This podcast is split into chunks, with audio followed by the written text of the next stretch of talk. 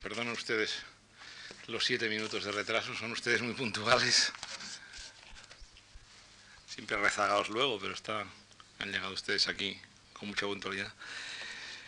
Bueno, eh, esta tarde eh, eh, tengo que enfrentarme con la última charla. voy a seguir hablando del tema central que nos ha ocupado, que es, como digo, una vez más, por si hay alguien que no haya estado antes aquí, es la, eh, un análisis de la, de la constitución moral de las sociedades contemporáneas, de la moralidad en las sociedades contemporáneas. Como recordarán, en las dos primeras charlas dediqué a analizar la relación entre filosofía moral y sociología.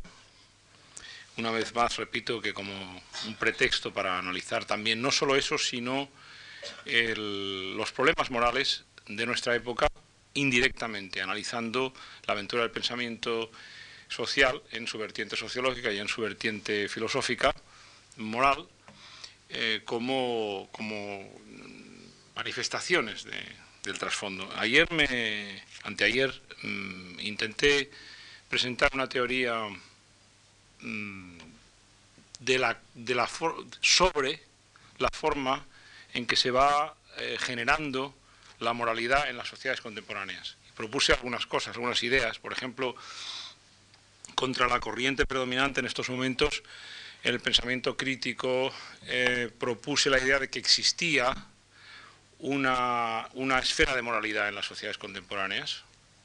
Ah, esa teoría la estuve cualificando un poco para poder eh, admitir eh, las críticas que se le pudieran hacer y reconocer eh, a las teorías que, dicen que las sociedades modernas carecen de moralidad y que hay, y que hay realidad, en realidad un conjunto de sistemas morales, eh, ninguno de los cuales puede probarse que es mejor que los demás, salvo para sus propios feligreses, claro, a los propios seguidores de una concepción determinada de la moral, no se les puede decir que su concepción sea eh, errónea, sino que ellos creerán que la suya es cierta, lo demás es errónea. Pero en fin, intenté explicar el pluralismo moral de la sociedad contemporánea y, las y los conflictos morales a través de una cierta teoría que no voy a repetir.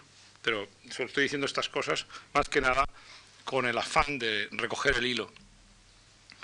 Hoy voy a eh, escaparme un poco del problema central, aunque no del todo, que es em, explorar una dimensión importante de la, de la moneda contemporánea, que es la religión. Y esto también puede parecer paradójico, eh, algunos, igual que la afirmación mía de que existía un, interés común, que es lo que yo llamé la moral contemporánea, o una búsqueda colectiva en las sociedades avanzadas por un interés común. Eh, ahora voy a explorar una posibilidad que es que la moralidad contemporánea necesite de unas conexiones eh, religiosas pero unas religiones religiosas sui generis, naturalmente, una cosa a la que voy a llamar religión civil. Y voy a explicar las, circunstancias de esta religión, su, desarrollo, sus aporías, sus contradicciones y los aspectos que me parecen a mí eh, francamente negativos mm, de la forma en que esta religión se está desarrollando. Em, bueno, quizá alguno me imagino que tendrá eh, eh, tendrá unos conocimientos sociológicos más o menos, eh, eh, digamos, superficiales, mm, como los tengo yo en tantos otros campos, y hasta incluso en sociología. Y para ellos quiero, dígame, ¿el que es bajo? Que se oye bajo. ¿Me acerco más al micrófono? ¿Se oye mejor así? Muy bien, muy bien. Procuraré acordarme de lo que me ha dicho, porque a lo mejor me pongo a andar y a moverme. Usted me lo recuerda. Eh, lo que quería decir con esto, lo que iba a decir es que, mm, como saben los que tienen familiaridad con la disciplina sociológica, la religión es uno de los temas obsesivos de la sociología. Es curioso, eso pasa mucho en España, que piensan que la religión, ¿qué dice sociología de la religión? Creía que los sociólogos hablaban de clases sociales y tal. Es cierto, pero ha sido siempre uno de los temas centrales de la sociología. Y lo ha sido porque lo que preocupa a la gente de mi gremio es un poco la cohesión de las sociedades cómo se produce y los símbolos generales que tiene la sociedad de sí misma y de, ah, y, de los eh, em, de aquellas fuerzas eh, colectivas que le dan eh, un orden, que le producen un orden. Y, una de las fuerzas colectivas que producen un orden, y de las más importantes, es, es evidentemente la religión. Hay una, dicho esto, entraré ya en materia, hay una idea muy antigua que ha sido puesta en cuestión recientemente, que es que la constitución moral de las sociedades necesita de una religión. La religión y la moral han sido inseparables a través de la historia. En tiempos más modernos, pongamos a partir del siglo XVII, o antes en algunos casos, había gentes que creían que, bueno, que algunos grupos no necesitaban religión. Evidentemente esto, esto eh, parece claro ya en sociedades muy modernas. No hace falta que un sindicato tenga una religión o que eh, eh, una asociación de banqueros la tenga. no, no, no parece en absoluto necesario ni mucho menos los individuos. Ya digo, a partir del siglo XVII había gente que creía que había individuos que podían reconocer la necesidad de la religión para el pueblo y para la sociedad, pero ellos, por racionalistas o por lo que fuera, no la necesitaban. Pero en cambio la, idea se postulaba, la, noción de que la religión sí era necesaria para la constitución de la sociedad, era una cosa obvia. Eh, esta pregunta es necesaria la religión que carece de sentido para una persona creyente, evidentemente, porque si, creen, si cree es que la necesita.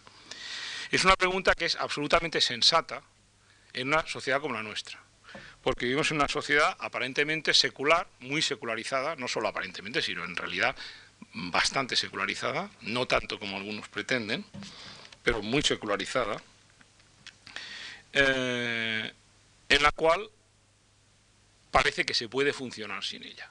Sin ella, sin la religión trascendental, en fin, la palabra religión tal como nos explica el diccionario, o sin sus sucedáneos ideológicos, las pseudo religiones o ideologías que pretenden ser que no, aunque no se llamen a sí mismas religiosas, cumplen las funciones, son los equivalentes funcionales de la religión, sobre todo en ciertos países en que la ideología se instaura como una verdadera religión colectiva y sobre todo impuesta por un partido político, por un movimiento, por el Estado. Entonces, eh, nos podemos preguntar si una sociedad como la nuestra puede funcionar sin un sistema religioso que ordene nuestros sentimientos morales, nuestras pasiones y nuestros intereses. Eh, hay que hacerse esa pregunta y contestarla de alguna manera. Yo voy a contestarla afirmativamente, voy a, suponer, y a ver si nos sale así bien la, suposición, nos da algún resultado, que las, las, sociedades contemporáneas secularizadas necesitan una esfera mítica, y, quizás hasta mística, pero evidentemente mítica, de mitos, y además necesitan identificaciones colectivas, vivencias colectivas que se expresen en ciertas liturgias públicas y hasta a veces privadas.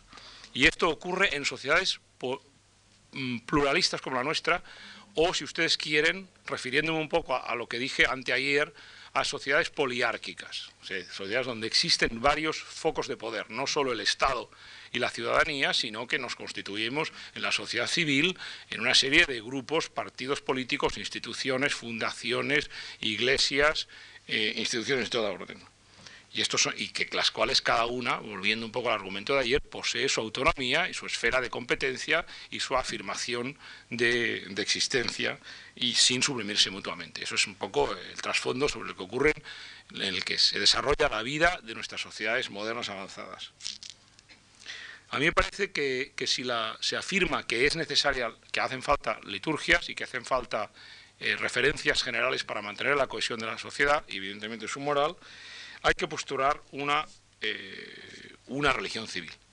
¿Qué entiendo por ella? Pues les daré una definición eh, que no se debe solo a mí, sino a toda una tradición sobre la que hablaré enseguida, que ha ido elaborando esto, de, avanzaré una definición para entendernos. A mí me parece una, una religión civil, en contraste con las demás religiones tradicionales, es un proceso colectivo de sacralización de ciertos rasgos de nuestra vida comunitaria es un proceso que se plasma en un conjunto de rituales públicos, de liturgias cívicas y de piedades populares.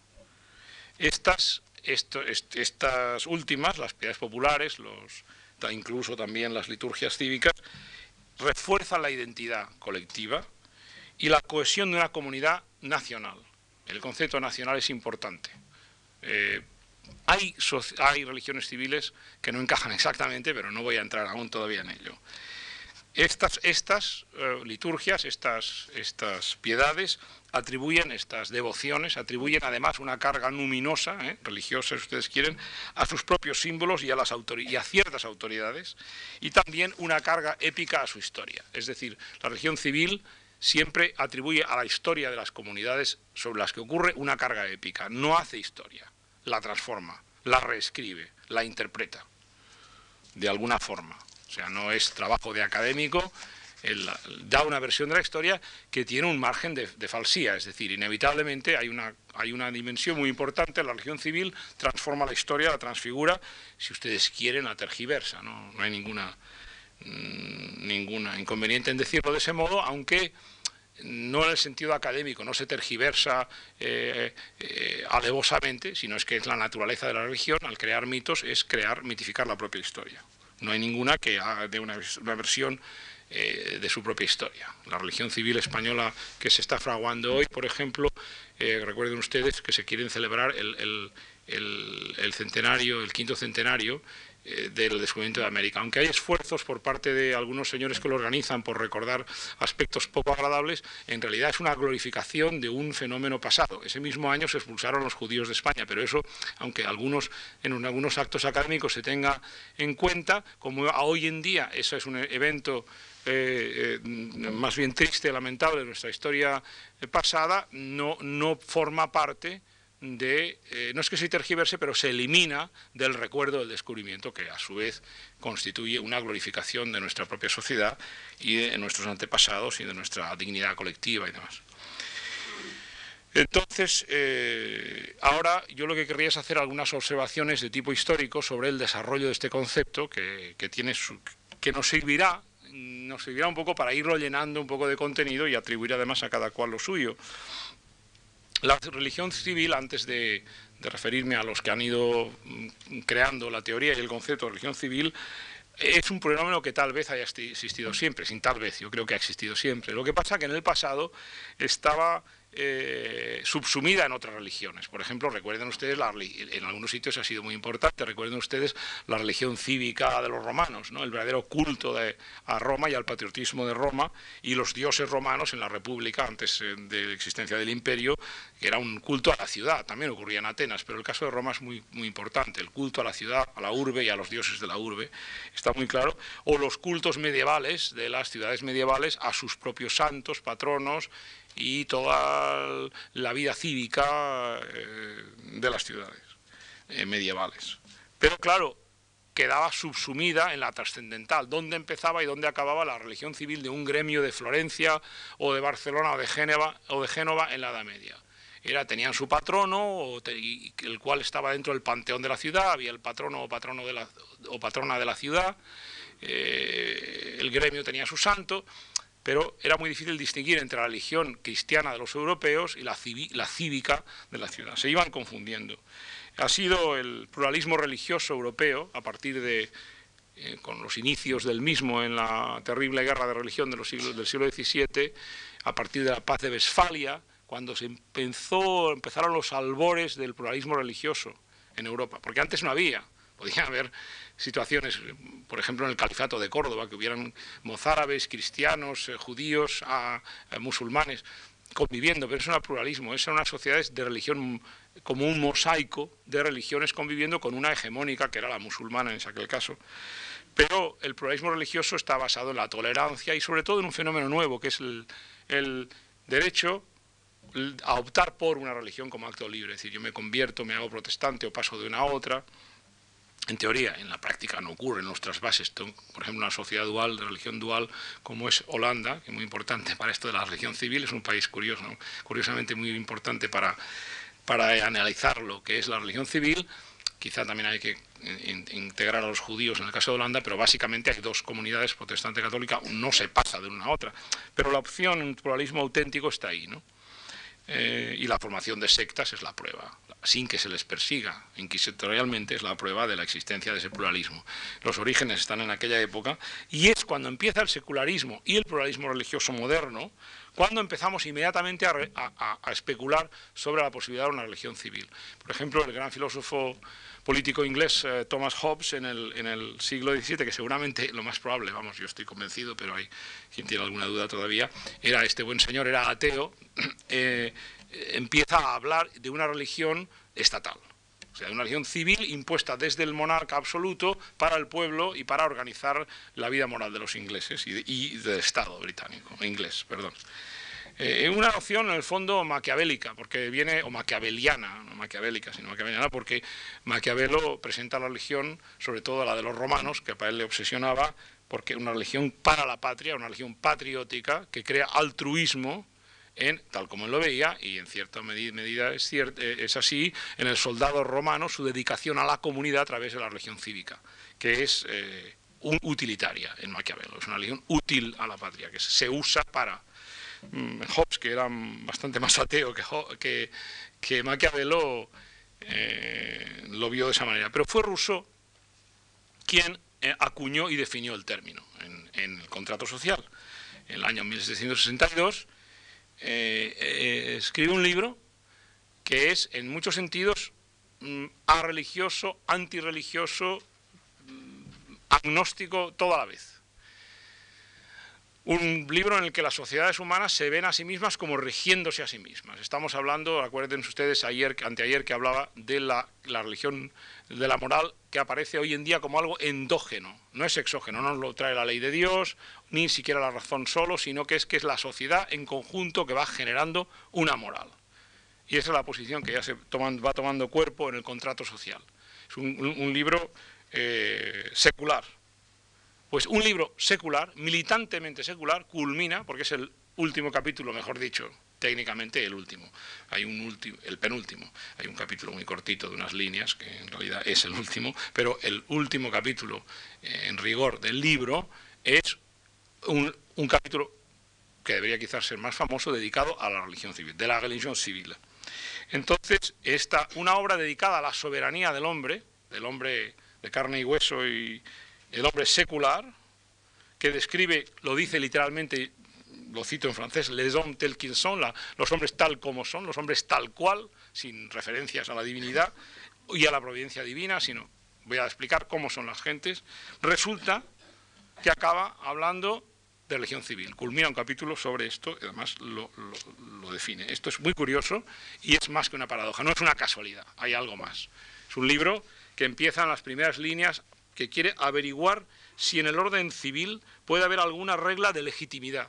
Un libro que empieza con la palabra legitimidad, que es la que está más en boga hoy en día en la filosofía política, en las postrimerías del siglo XX. La legitimación, la legitimidad se han convertido en conceptos obsesivos y Rousseau empieza hablando de legitimidad y quiere saber cómo se va a legitimar la voluntad general y cómo se va a legitimar el orden político de los hombres. Y acaba el libro, culmina con la necesidad de una religión civil. Eh, según Rousseau, los hombres tenían dioses eh, eh, como reyes, es decir, tenían a dioses por reyes. Eh, esa es ahí empieza su, teoría de las religiones anteriores. Esta es una visión absolutamente, una, verdadera intuición sociológica muy importante, que ha sido confirmada por los estudios empíricos que las guerras, en las guerras antiguas, la guerra no era entre pueblos, era guerra entre dioses y entre cultos. El, si ganaba una batalla al pueblo de Israel, lean ustedes la Biblia, el, Antiguo Testamento, el Dios de Israel era más poderoso, el Dios de los demás no valía, eran más débiles, los dioses eh, sufrían o le habían fallado al pueblo, a la tribu. La intolerancia civil era, dice Rousseau de una forma lapidaria, intolerancia religiosa, era exactamente lo mismo, no había sentido de que existiera una esfera de lo civil y una esfera de lo religioso. Entonces, él dice, en esta evolución, el cristianismo, sistema, según mm, Juan Jacobo Rousseau, nefasto, eh, creó dos esferas, eh, una esfera de lo teológico y otra esfera de lo político. En esto, lo de nefasto no, pero en, la distinción sí es cierto, hay una dualidad creada por el cristianismo, eh, cosa que no ha ocurrido en Islam, ni ha ocurrido en la civilización china y en las grandes civilizaciones, como podemos ver por lo que ocurre hoy en Persia, y en gran parte de los países musulmanes, aquí al lado de Marruecos, por ejemplo, es que los europeos escindieron el mundo en una esfera de lo político y otro de lo religioso. Pero esto, según eh, Rousseau creó lucha sin cuento entre lo, religioso y lo político, entre las dos esferas. Hubo luchas, no hay duda.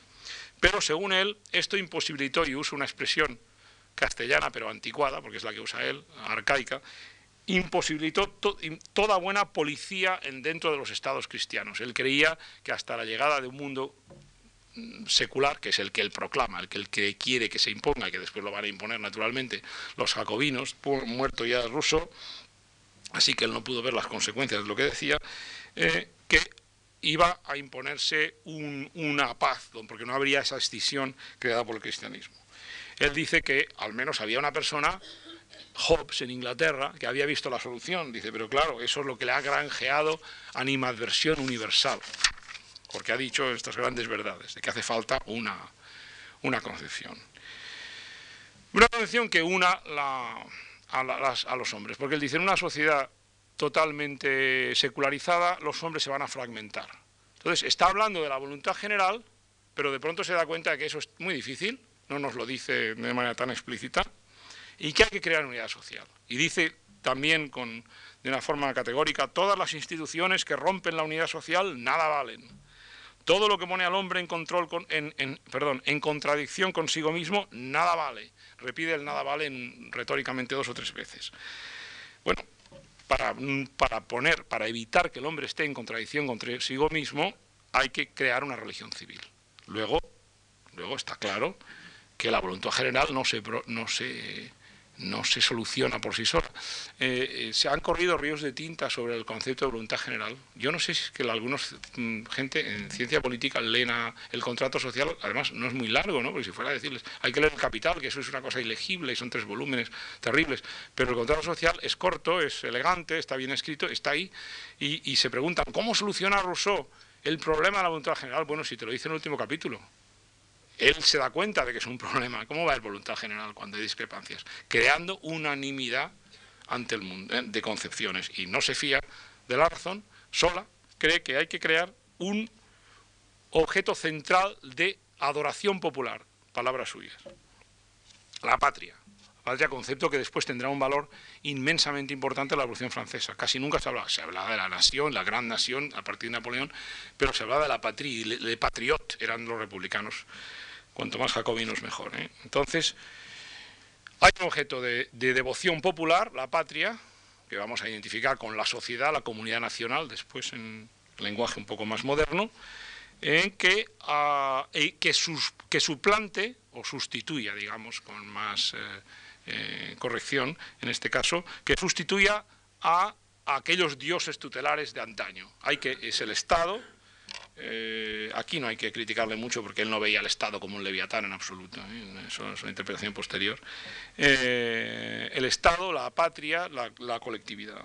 Es, con, esto se resuelven las grandes aporías de la voluntad general. Entonces, la región civil, según Rousseau, es, finalmente lo define en algún lugar, es, y, es una definición un poco repetitiva, como lo estoy citando, por ejemplo, dice la religión civil, no dice consiste, pero constituye una profesión de fe puramente civil. Hay que imponer, es, prescriptivo, no es descriptivo. Hay que crear, hay que en las sociedades avanzadas, una profesión de fe puramente civil, o sea, no trascendental, cuyos artículos de fe, repite lo de la fe, deben ser fijados por el soberano. Claro, no quién es el soberano del pueblo, pero habrá que fijarlos, me imagino que en una constitución. Dice, no como dogmas de la religión, sino como sentimientos de sociabilidad. Esto me parece crucial, porque esto eh, nos lleva un poco a mi argumento de anteayer, que la sociedad es la que está generando la moral en el mundo moderno y somos más rusonianos de lo que parece, y la sociabilidad, los sentimientos de sociabilidad se han constituido en el centro de nuestro referente moral. Dice, sin los cuales no es posible ser buen ciudadano ni súbdito fiel. Entonces, y añade que no hay que obligar a nadie a creerlas, estas religiones civiles. Y dice, el soberano o el gobierno podrá desterrar el Estado a cualquiera que no las cumpla. No está mal, nada de guillotinas, desterrarlos. Dice, Claro, no los desterraremos como impíos, sino como insociables. El pecado mayor del hombre es ser insociable. ¿eh? Entonces, bueno, no está mal. Destierran, por lo menos no, él no había previsto lo que iban a hacer eh, sus eh, discípulos. No hay que culparle ni a Marx de los campos de concentración ni a, ni a Rousseau de la guillotina. Pero, desde luego, hay aquí una entronización de la sociabilidad que me parece muy reveladora. En la religión civil, la base de la religión civil va a ser la sociabilidad. Y me parece a mí que hoy en día, cuando ya estamos revisando a Rousseau, la vemos así. Él eh, exige, él se da cuenta, unos, una religión mundana. Propone, eso sí, que, los, que hayan unos dogmas, dogmas les llama, de la religión civil, que sean, dice, lo recomienda a sus lectores, que sean simples, que sean en pequeño número, que sean enunciados con precisión, que, no se den explicaciones ni comentarios. Se ve que hay los comentarios talmúdicos o las exégesis bíblicas le ponían bastante nervioso. Decían que no hayan comentarios. Se establecen, se ponen ahí eh, y, entonces, que sobre todo que hagan énfasis sobre, hincapié en, la santidad del contrato civil. ¿eh? El contrato, perdón, el contrato social. El contrato social tiene una cierta santidad. Está usando expresiones evidentemente religiosas. Eh, curioso eh, eh, fenómeno. en cambio, hoy en día la religión civil es imprecisa, evoluciona, no tiene dogmas claros, son cambiantes, en fin, habría que modificarlo mucho. El, punto de partida de Rousseau me parece que tiene interés.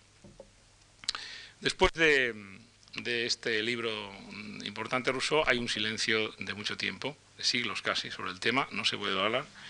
Y el año, y parece, al menos los, los, textos que he leído, dicen que esto de la relación civil se, se vuelve a, desempolvar el tema el año 67, de 1967, en un importante artículo, que ciertamente lo es, La religión civil en América, de Robert Bella, el famoso, o merece serlo, sociólogo de la religión americano, eh, donde eh, trae el tema. Hablaré de Bella dentro de un momento porque merece atención su, su su descubrimiento de lo que es la religión civil americana y su manera de entenderlo.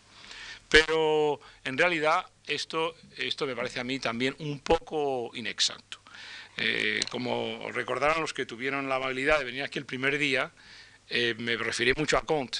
Comte eh, hablaba y repetidamente de una religión de la humanidad y proponía realmente una sociolatría, una, una una, y, eh, un culto a la sociedad, una, verdad, eh, una hipóstasis de lo social, que ayer dije, anteayer, eh, que esa hipóstasis era en realidad implicaba una apoteosis de lo social, porque cuando se, se sube lo social a categoría de este tipo también se convierte en apoteosis de la sociedad nuestra. Y además más cuando no hay dos referentes como la divinidad o, alguno, o fuerzas de otro tipo. Y otro politólogo, sociólogo, filósofo, todo lo demás, eh, eh, Tocqueville dedicó mucha atención a la religión política de los americanos, la religión política que es la religión civil. No digamos Durkheim eh, dentro de esta línea cuando, y no voy a extenderme porque de eso hablé en la segunda, en la segunda charla, donde equipara a la, sociología, a la sociedad como su digamos, eh, eh, equivalente de la divinidad en las sociedades modernas y donde hasta llega a explicarnos cómo la sociedad es la que produce las grandes categorías del tiempo, de la evolución, del espacio, de los referentes morales y demás eh, del hombre moderno. donde realmente Durkheim habla, nos implica que hay una sacralización en todas las sociedades de la dimensión colectiva. Pero bueno, mm, además no solo eh, están esos antecedentes, sino que en la sociología más reciente hay un hito muy importante, que es un trabajo de, Edward Shields y Michael Young, el año 53, eh, The Meaning of the Coronation, el sentido de la coronación, en que el año 52 se coronó formalmente a la reina de Inglaterra, eh, y entonces mm, y Young escribieron un artículo, que es un verdadero clásico, sobre el sentido de la coronación de la reina, en que dijeron, bueno, ¿qué está pasando en una sociedad secular avanzada, en que todo un pueblo se moviliza con los símbolos sagrados del, Estado, en que ahí se, entroniza a la reina en la catedral de, no, de Westminster, no, de, en Westminster Abbey, la abadía de Westminster, iba a decir la catedral, que es católica, me voy a confundir de religión, igual imperdonable en, esta, en, este, en este contexto. Y, unas ceremoniales, habían fiestas en las escuelas, fiestas en los rincones más, más pequeños, en todas las callejuelas de Londres. Yo he visto la, estuve allí en, la, en el jubileo de la reina, los 50 años de esto y eh, vi lo que, lo que las celebraciones populares en todo el país se reproduce otra vez esa escena de exaltación del, monarca, pero también exaltación de la sociedad y del modo de vida inglés y, escocés y, galés, naturalmente, de la comunidad británica, y es un acto general de, rituales muy interesante. Entonces ellos no usaron la expresión religión civil, pero es evidente que estaban trabajando en esa dirección. Y fue en el 67 cuando Vela, mm, en, su eh, artículo eh, La religión civil en América, se observó que en Estados Unidos no es que hubiera una ideología aparte del capitalismo y demás eh, predominante, sino que es que lo que había era una referencia constante a la religión civil pero unciéndola a la religión trascendental. Entonces, él se refiere a Rousseau, le da dos líneas, pero se refiere a Rousseau, usa el concepto rusoniano y constata que en los actos solemnes de la vida americana hay siempre referencias, y hasta en la moneda americana. Ustedes cogen un dólar y lo primero que encuentran es una serie de símbolos, algunos de ellos curiosamente masónicos, que vienen del siglo XVIII, sobre Dios, sobre la divinidad y demás, sobre la providencia divina. Y entonces hay una serie de referencia, de además juramentos públicos sobre la Biblia, referencias a Dios, al, destino manifiesto de, la voluntad divina en Estados Unidos, idea bíblica de pueblo elegido, la idea de pueblo escogido o elegido también eh, eh, predomina en la religión americana, y observa además que la religión civil, y aquí sí que difiere de Rousseau y nos da, una, eh, es un artículo muy bien escrito y, muy interesante leer, donde explica la evolución de la religión civil americana, cómo se enriquece con la mitología, por ejemplo, la muerte de Lincoln, la vida, pasión y muerte del presidente Lincoln se incorpora a la mitología americana y va creando, entran las escuelas, explican la vida de los niños americanos, sobre todo es un país con tantísimos inmigrantes que necesita una socialización intensa en este culto nacionalista a, la propia estima, del, al amor propio colectivo de los Estados Unidos. Eh, por lo tanto, para él la religión civil se, agranda, evoluciona y demás. Eh, y toma de prestado constantemente, toma de prestado las religiones tradicionales. Es un uso constante en la vida pública de símbolos. Eh, dice, de paso, y lo dice nada más de paso, que, no tiene por qué ser así la religión civil, que pueden haber religiones, por ejemplo, anticristianas, como la, militantemente anticristianas, como la jacobina francesa de 1789 en adelante. Pero no, no, no, no desarrollo, desarrolla esto.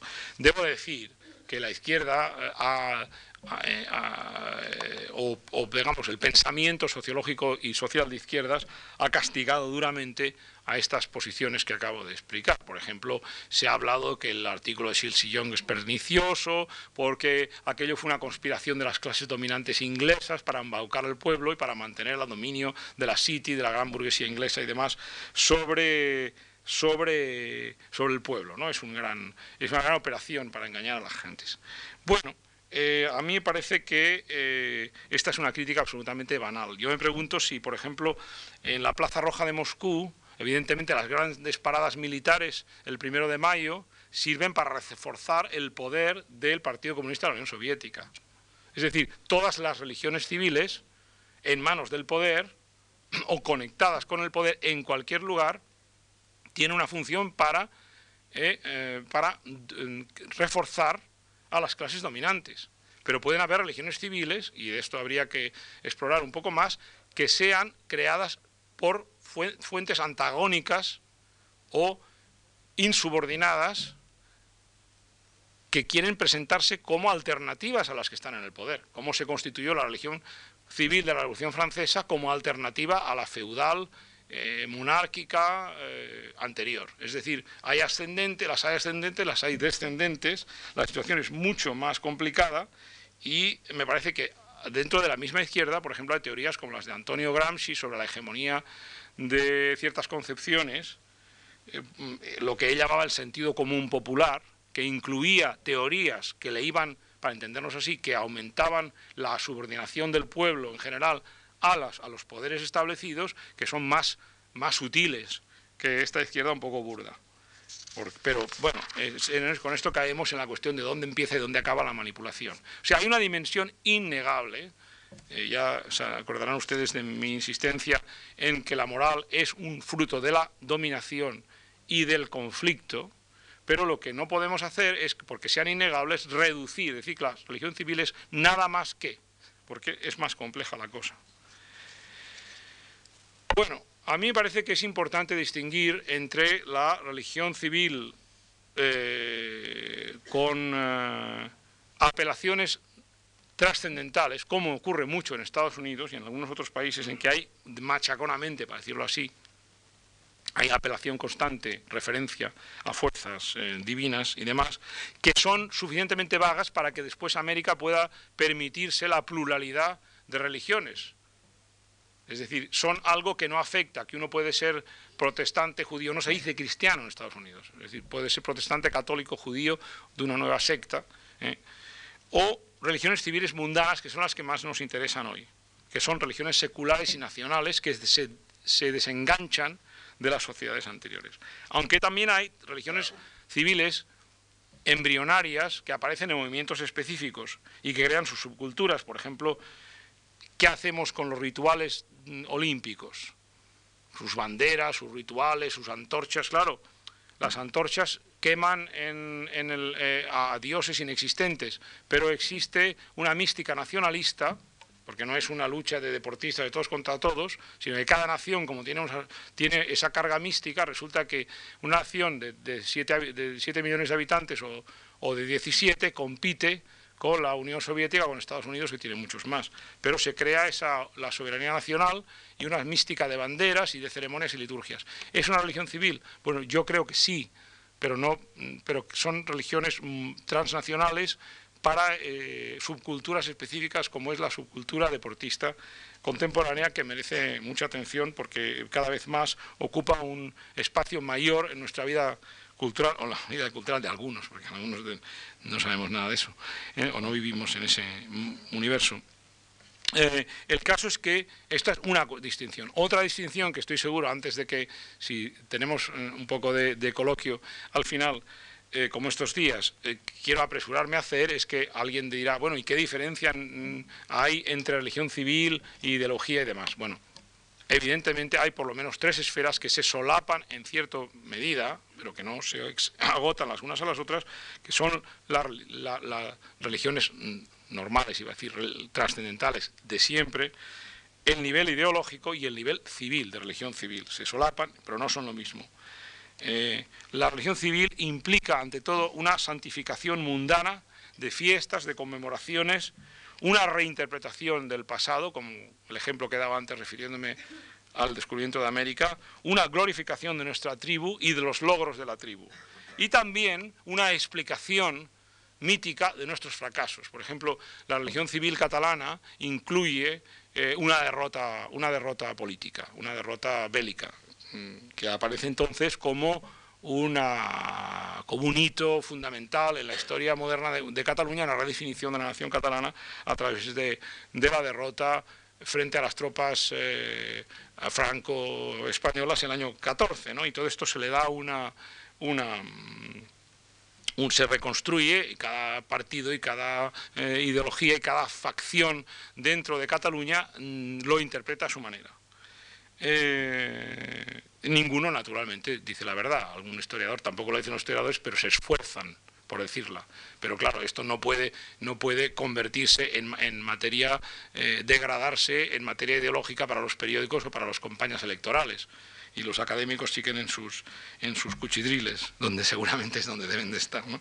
Entonces, lo importante es que eh, estas glorificaciones no solo violan la historia, la tergiversan, sino también transforman el folclore popular.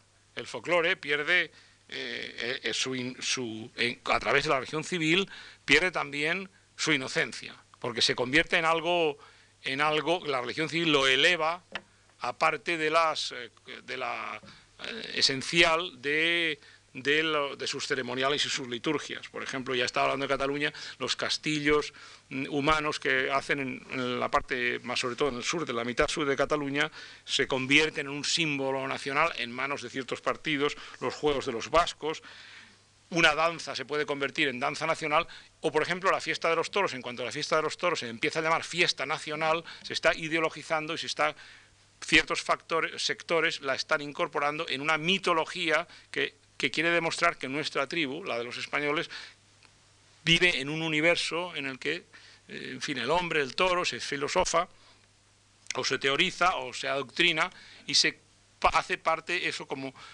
constitutiva de unas esencias colectivas. Entonces, el, habrá muchos señores que van a los toros porque son aficionados, pero se intenta, y se ha intentado, con el franquismo estuvo muy claro, crear eh, parte, eh, construir con eso en la, religión civil española franquista, en su proceso de creación y hasta, hasta el punto en que llegó a, consolidarse, era parte, de un lado por de la ideología, pero otra de unos, de unos eh, cultos y de una forma de ser que se quería diferente del resto de, del resto de la humanidad. Eh, se incorporan estas cosas de la vida étnica, se incorporan a la religión civil y en ese momento dejan de, como digo, al hacerse conscientes, al ser parte de una estrategia de constitución de unas teorías eh, de, nuestra vida colectiva, se convierten, se pierden su, su, su dimensión pristina. Esto me lleva a hablar de una cosa de un fenómeno sobre el cual he publicado alguna cosa, pero no hay problema porque mm, mm, conozco que no, ha sido, puedo hablar de ello, porque no es una cosa que se haya sido, haya tenido lo que se suele llamar un éxito de ventas muy considerable, que es la, un fenómeno muy importante en las sociedades modernas, que es el proceso que voy a llamar de consagración de lo profano, que es lo que está detrás de la religión civil contemporánea y que ya nos está distanciando en cierta medida de Rousseau y en otra medida, como verán, no tanto. Eh, se dice que en las sociedades contemporáneas hay un proceso de secularización muy intenso. Este proceso, que han identificado algunos con el proceso de modernización, ha sufrido muchísimos altibajos y hemos ido descubriendo que, es muy, que, no es tan sencillo ni es, ni es unilinear. Pues, entre nosotros, eh, el profesor Aranguren ha escrito páginas inmortales sobre el tema, ah, sobre la, por ejemplo, en Catolicismo día tras día y algún otro libro de él, ah, sobre la complejidad de todos estos fenómenos. Y lo ha hablado recientemente en ensayos sueltos, ha constatado la, el fenómeno de vuelta a la religión que parece que enmiende bastante en, ciertos sectores, ¿eh? ciertos sectores y en ciertos ambientes y en ciertos países eh, occidentales que corrige evidentemente todas las teorías simplistas de secularización.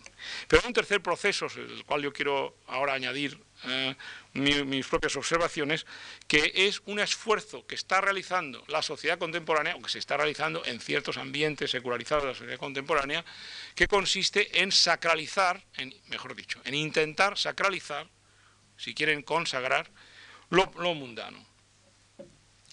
antes el mundo estaba dividido entre lo sagrado y lo profano, eh, no es que la división fuera total, lo sagrado a veces penetraba en lo profano, pero hoy en día, al habernos abandonado en tan gran medida el mundo sagrado, estamos intentando consagrar nuestra vida colectiva, que es esencialmente profana.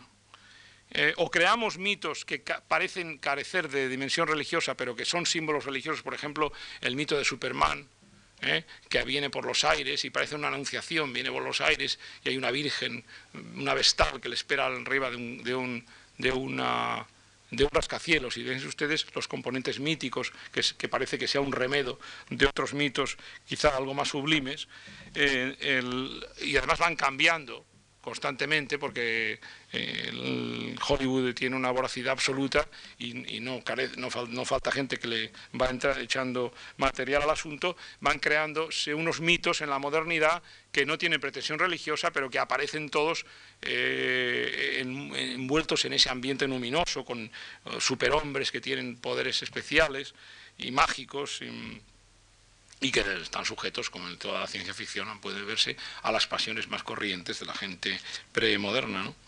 Entonces, eh, estos, estos, nuevos cultos, algunos de ellos los conocemos, el culto al cuerpo, el culto al deporte, toda la parafernalia lúdico-litúrgica que envuelve al fútbol, a las Olimpiadas, a la, a, la, misma vida política, a, todas las liturgias de la vida política, eh, son esfuerzos que intentan consagrar lo inconsagrable, porque aquí está la paradoja, ¿no? Eh, porque los dioses se han ido. Como he dicho antes, la, llama olímpica flamea en vano, o no tan en vano mientras que el pueblo lo siga o cierta gente lo pueda seguir y naturalmente los comités olímpicos eh, saquen de ello pingües beneficios, ¿no? aunque a veces hayan ciudades o países enteros que entren en la bancarrota, pero bueno, hay una, unos esfuerzos colectivos por generar símbolos que tienen esa, esa calidad religiosa clarísima de piedades, mm, de piedades eh, eh, colectivas que van, a, vuelvo a un motivo central de mi idea, que es la, apoteosis de nosotros mismos, eh, una especie de esfuerzo para estar todos satisfechos con este mundo eh, maravilloso en el que vivimos. Y esto nos conduce a otra cuestión, quizá un poco subyacente en ella, que es cómo, qué es lo que ocurre detrás de esto. Y lo que está ocurriendo, me parece a mí, lanzo así como hipótesis, ha sido que mm, en las sociedades modernas, al carecer de dioses, eh, se tienen se ven obligadas, y con esto me refiero a cosas que he dicho antes sobre la necesidad de existencia de referentes eh, trascendentales, a crearse, a fabricarse, si ustedes quieren, sus propios carismas. El carisma es una, una expresión que acuñó el sociólogo Max Weber y que ahora se usa eh, a troche y moche, pero eso pasa mucho. A Freud le pasó igual, la libido, la frustración, de pronto todo el mundo habla de estos conceptos. Hay una degradación de los conceptos que, que inician ciertas mentes para usar, eh, poder explicar cosas y luego al día siguiente o al cabo de unos años quedan, aparecen degradados periodísticamente. El concepto de carisma en, Weber, a pesar de su evidente modernidad, Weber se, lo, aplica a religiones anteriores y, al esfuerzo artesanal, digamos, del sacerdote, sobre todo del profeta, de un maestro, para crear un aura y una capacidad de, plasmar mm, entidades morales o plasmar expresiones morales en su propia persona. Pero también el carisma puede ser algo que ocurre en un lugar o en una, por ejemplo, en una, eh, en una figura, eh, pues qué sé yo, una, una, virgen, la Virgen del Pilar posee carisma, puede ser un objeto para sus seguidores, para sus eh, fieles, puede ser un objeto que esté, que, esté cargado de carisma, pero puede ser una persona, como el héroe, el santo. Estos se convierten en personales emblemáticos para la moral. Porque el hombre, los conceptos morales, las grandes categorías morales le cuestan mucho, aunque Kant dijera lo contrario, pero el hombre corriente y normal no puede mm, siempre estar en condiciones de ir em, llegando a conclusiones racionalistas a base de silogismos y de pensamiento lógico sobre lo que debe de ser o cuáles deben de ser su, su, conducta o la de los demás. Hay que mm, también necesita la ayuda sencilla, rápida de la imagen esa palabra que usa tanto la publicidad, de la imagen eh, que viene de la imaginación contemporánea, que es esencialmente televisiva, de crear unos, vamos a usar su expresión a mi entender nefasta, unos impactos rápidos que niegan el pensamiento, porque si estamos hablando de imágenes que impactan, como se dicen los publicistas, eh, eh, pues bien, eh, esta plaga del pensamiento, pues estos señores están indirectamente dándonos un lenguaje que revela, que es sintomático, más que un síntoma, es un síndrome de, de, la situación grave en que se encuentra el pensamiento autónomo y racional contemporáneo. Es decir, existen em, personajes emblemáticos para la moral, lo han existido siempre, que son, están dotados de carisma. Pero tradicionalmente, y tal como lo veía Weber hasta su propio tiempo, se hacían a sí mismos. El profeta se hace a sí mismo, el maestro se hace a sí mismo y el, el dirigente político, sea nefasto o sea beneficioso, también se hace a sí mismo. Pero hoy en día hay un proceso de fabricación del carisma, de manufactura del carisma, a través de una cosmética montada a veces por corporaciones dedicadas a la publicidad y lanzadas por una estrategia definitiva. A veces no la estrategia no pertenece a él, como en el caso de nuestros inefables banqueros, sino que puede ser creado por una prensa determinada que los, que los envuelva en su aura de, papel couché o como sea, brillante. ¿eh? Em, otras veces sí, eh, es, es, muy importante eh, hacer estas distinciones. en la sociedad llamada informatizada, en la sociedad de la, de la incomunicación de masas en que vivimos, se crean rumores a través de la prensa. No existe el rumor de boca a boca, aunque sí comentamos sobre este o aquel canalla o sobre este o aquella mm, mundana que nos entretiene, pero eh, mm, en realidad esto viene, mm, como suelen decir, suele decirse, manipulado por la creación de carismas o de personajes eh, negativos, porque aquí hay una cuestión de que el, em, el personaje emblemático puede ser positivo al que hay que imitar, y después puede ser negativo, del cual hay que huir, o al que condenamos con una sonrisa displicente, pero nos entretiene eh, y nos regodeamos en, la contemplación semana a semana de la evolución de estos señores en la prensa del corazón, llamada del corazón, o en la televisión y demás. Entonces aquí el control y difusión del escándalo también tiene que ver, el escándalo es la indignación, recuerden ustedes, estamos hablando de moral, es una indignación moral, pero puede ser una indignación superficial. Eh, y lo que estamos ahora es, nos estamos enfrentando con la producción industrial del escándalo, del mismo modo que estamos enfrentándonos con la producción industrial del carisma, con la manufactura del carisma. Pero igualmente que el, no se puede producir, no se puede sacralizar, consagrar lo profano, se puede profanar lo sagrado, eso de eso sabemos mucho, sobre todo en el siglo XIX, lo que no se puede hacer es eh, producir, manufacturar el carisma. Cuando hablo de manufactura del carisma sé que estoy hablando de una contradicción y que estamos creando eh, un mundo equívoco.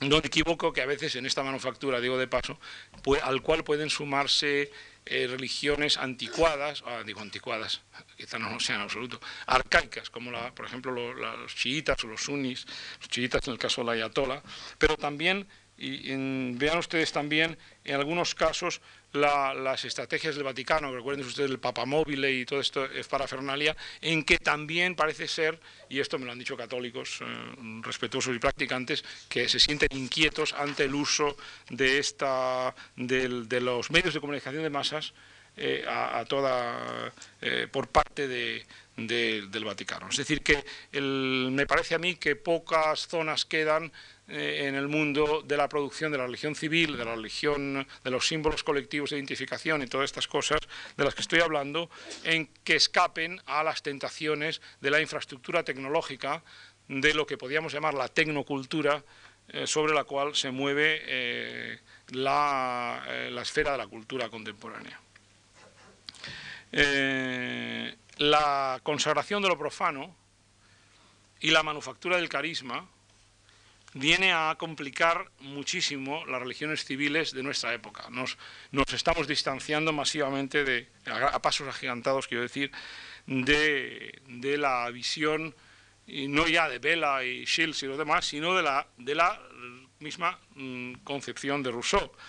Aunque hay algunas coincidencias, como lo que he dicho antes eh, en su definición sobre la sociabilidad que deberían eh, mantenerse porque son verdaderas eh, vislumbres de lo que, de lo que está ocurriendo. a mí me parece además, enlazando con, lo que, con la, la, tesis que lancé ayer sobre la politización de la moral, lo que, una cosa que me preocupaba, que hemos pasado de la socialización de la moral a la politización de la moral, que la religión civil contemporánea en los países eh, occidentales está agravando la politización, eh, perdón, la politización de la moral contemporánea está agravando el...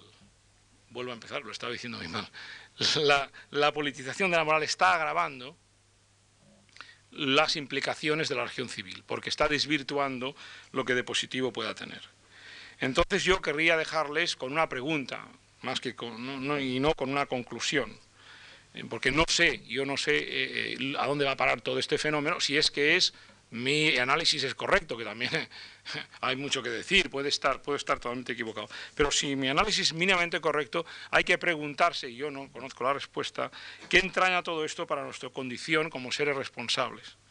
Había un señor que me ha preguntado las dos veces se me acercaba al final, que hablaba de la responsabilidad. Bueno, tengo que acabar hablando, haciéndome esa pregunta, ¿no? Que nuestra condición como seres responsables morales en este universo que, se está, que parece que se está eh, consolidando mm, con la tecnología, la tecnocultura, el intento de consagración de la vida profana, la manufactura de carismas y la manipulación de los carismas, ¿dónde está nuestra responsabilidad? Eh, ¿A qué nuevos peligros eh, pueden acechar o se agazapan ante nuestra autonomía y nuestra libertad eh, en un mundo como el nuestro que ha hecho apoteosis de sí mismo y que no tiene ya referentes universales, digamos, trascendentales? Esta es la pregunta que yo me hago y no, que no sé contestarles. Muchas gracias.